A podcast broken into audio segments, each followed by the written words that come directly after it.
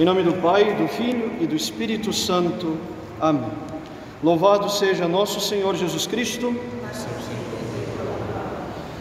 Queridos amigos, queridos fiéis, nós acabamos de ouvir que no Evangelho de hoje, Jesus nos indica quais são os sinais de que Ele é o Messias enviado por Deus, aquele que todos esperavam.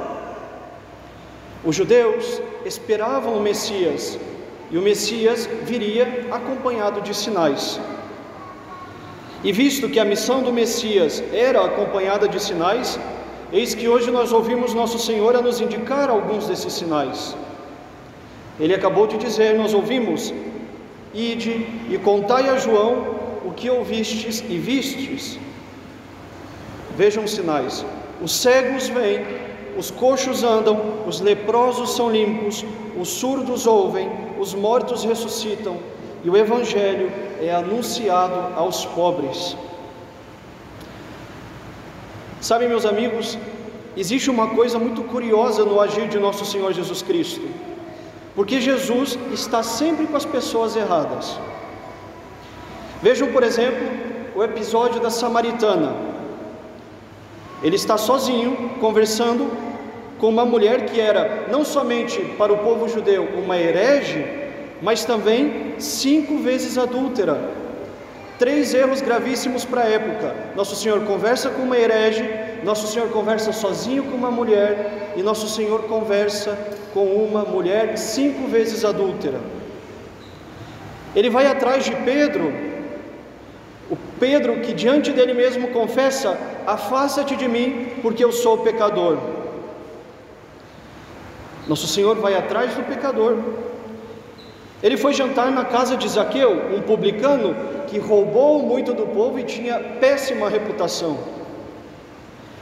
Ele perdoou em praça pública a Madalena, a prostituta da cidade. E inclusive na hora da sua morte, nosso Senhor esteve ladeado de pessoas más. Morreu entre dois ladrões, como se ele mesmo fosse um.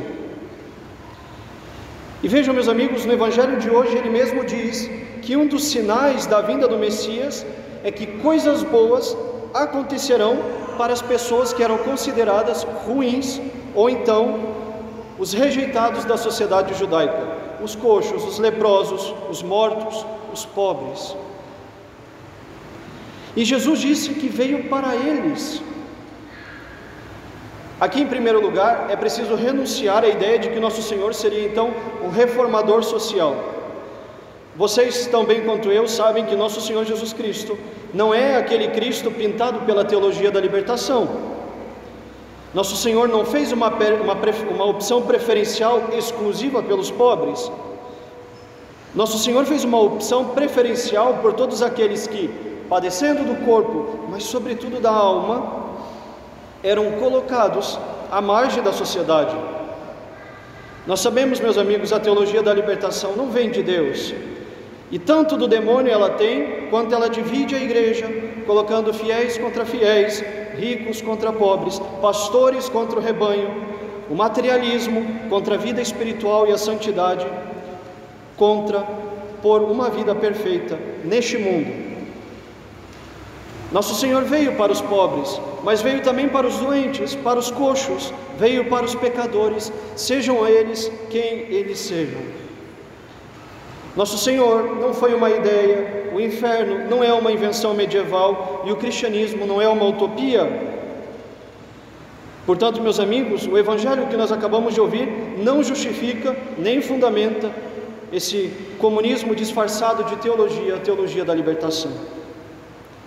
Mas é verdade, uma coisa é verdade: nosso Senhor quis estar com os piores.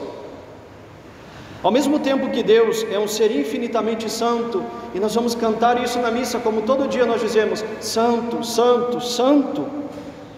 Deus é três vezes santo, infinitamente santo, e que nele não há a mínima mancha do pecado, não há a mínima imperfeição em Deus. Mesmo assim, ele quis se aproximar do ser humano Pedro disse ao nosso Senhor: Afasta-te de mim, porque eu sou um pecador. Nosso Senhor ignorou e disse: Não tenhas medo, segue-me. Jesus provou ser o Messias porque ele se preocupou de curar os excluídos, anunciar o Evangelho aos pobres e estar com aqueles que eram considerados na sociedade os piores. E por que ele fez isso, meus amigos?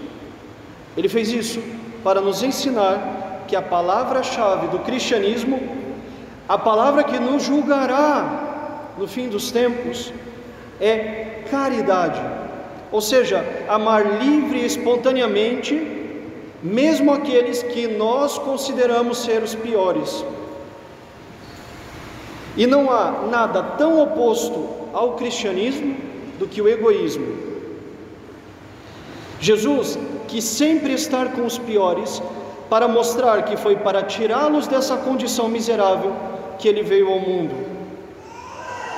Vejam, aquele bebê que nós veremos nascido no presépio no dia 25 de dezembro, ele veio ao mundo para curar e sarar, meus amigos, os piores deste mundo. Eu vim para que todos tenham vida e a tenham em abundância, ele disse, mas ele também disse: Eu não vim para os sãos, mas para os enfermos. Foi para resgatar a ovelha perdida que ele desceu dos céus, foi para encontrar os pecadores e conduzi-los à conversão. O Evangelho de hoje, caríssimos, ao nos ensinar que o Messias vinha para os rejeitados, quer nos ensinar que Jesus veio para os miseráveis, para os piores. Veio para atrair-lhes e levá-los à conversão. E vejam, meus amigos, esse é o centro da caridade cristã. Esse é o centro da nossa religião, o amor ao próximo. Seja ele quem for, e quanto pior for, ainda mais. O egoísmo, tão contrário à caridade, destrói essa vida, pois ele nos impede de amar o próximo. E o nosso combate deverá então, o nosso maior combate deverá ser aquele combate contra nós mesmos, contra o egoísmo. O egoísmo, meus amigos, nos impede de amar o próximo, preocupar-se dele e da sua salvação. E vejam, o egoísmo não combatido traz consequências seríssimas para a nossa santidade. O egoísmo que não luta com o egoísta que não luta contra o seu egoísmo vive sem progredir na amizade com Deus. E vejam que interessante, há muito egoísta que se torna um ativista espiritual. Se o ativismo material, diríamos assim, é um mal na igreja, é verdade que o ativismo espiritual uma, uma fé sem obras, sem caridade, também é tão prejudicial quanto. Há quem reze muito, que faça muita meditação, muita oração mental, que reza muitos terços por dia, mas não faz esforço algum para amar o próximo. E o que isso significa, meus amigos? Isso significa que amar o próximo é interessar-se por ele, nosso Senhor, no fim dos tempos, nos perguntará não das quantidades de orações que nós fizemos, mas do tanto que nós amamos. Interessamos pelo próximo, interessar-se verdadeiramente. Aqui na prática, como fazer? Cumprimentá-lo, inclusive aquela pessoa que nos desgosta. Não falar mal dele, ou coisa difícil controlar a língua não ser irônico dele, não zombar dele, saber se ele está bem e se ele precisa de algo e ajudá-lo na medida do nosso possível. Mas o egoísta nunca será capaz dessas coisas, e são essas coisas que nos alcançam a salvação. E que penosa é a vida daqueles egoístas que preferem viver sem esforço para sair do egoísmo, sem amar o próximo. A vida deles gira em torno deles, levantam e deitam na hora que querem, são sempre vencidos pelas tentações, comem o que lhes dá prazer e somente isso, navegam pela internet o tempo que quiserem, dão asas à imaginação, não mortificam os olhares, não pensam em ninguém, em nada mais, a não ser em si e em si mesmos tão somente. E nada é tão contrário ao Evangelho de nosso Senhor Jesus Cristo. O maior inimigo da igreja, a nossa igreja, é o nosso egoísmo.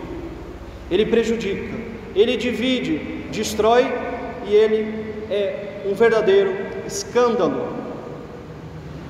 Quando nosso Senhor disse que ele veio para os piores, ele disse a frase seguinte: em seguida, depois de ter dito que veio para os piores, ele disse: Felizes aqueles para os quais eu não for uma ocasião de escândalo. Sabem por quê? Porque muitos, inclusive nós mesmos, nos escandalizamos de Jesus com o fato de que ele preferisse os pobres, os piores, e reconhecesse neles, nos piores, os mais bem dispostos ao reino de Deus.